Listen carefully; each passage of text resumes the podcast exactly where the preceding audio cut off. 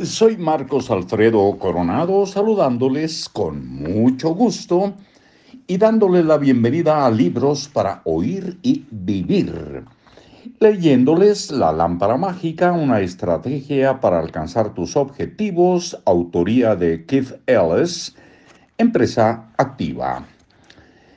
Sin embargo, el problema de muchas personas es más profundo.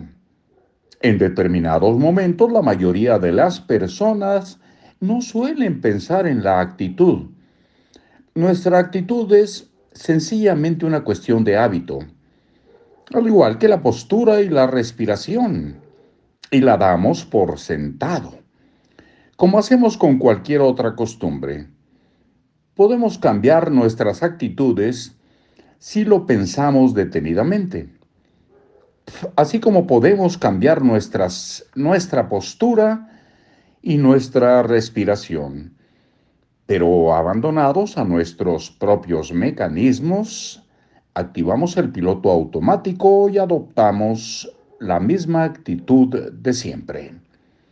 Reaccionamos ante el mundo tal como nos hemos programado y seguimos obteniendo los mismos resultados a menos que cambiemos nuestra programación, es decir, nuestros hábitos, jamás cambiaremos nuestros resultados.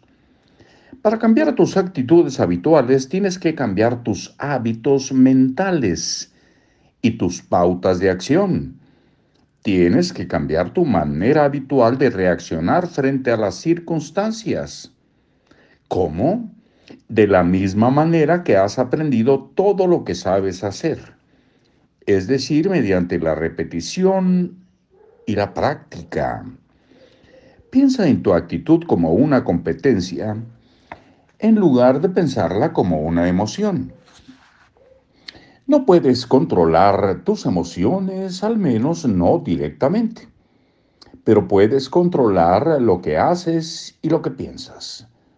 Por lo tanto, en lugar de centrarte en tus sentimientos, Céntrate en lo que tienes que hacer y pensar para producir los resultados que quieres. De la misma manera que aprendiste a montar en bicicleta o a lanzar un disco volador. A su vez, tus acciones y tus pensamientos marcarán el tono de tus emociones y por lo tanto, tu actitud. No te preocupes acerca de sentirte positivo. No te preocupes acerca de sentirte positivo. Concéntrate en actuar de forma positiva y pensar positivamente. Acostúmbrate a actuar y pensar de manera positiva en lugar de hacerlo negativamente. En lugar de llorar sobre la leche derramada, límpiala. En lugar de compadecerte de ti mismo, haz algo para remediarlo. No te preocupes de cómo te sientes. Preocúpate de lo que haces y piensas.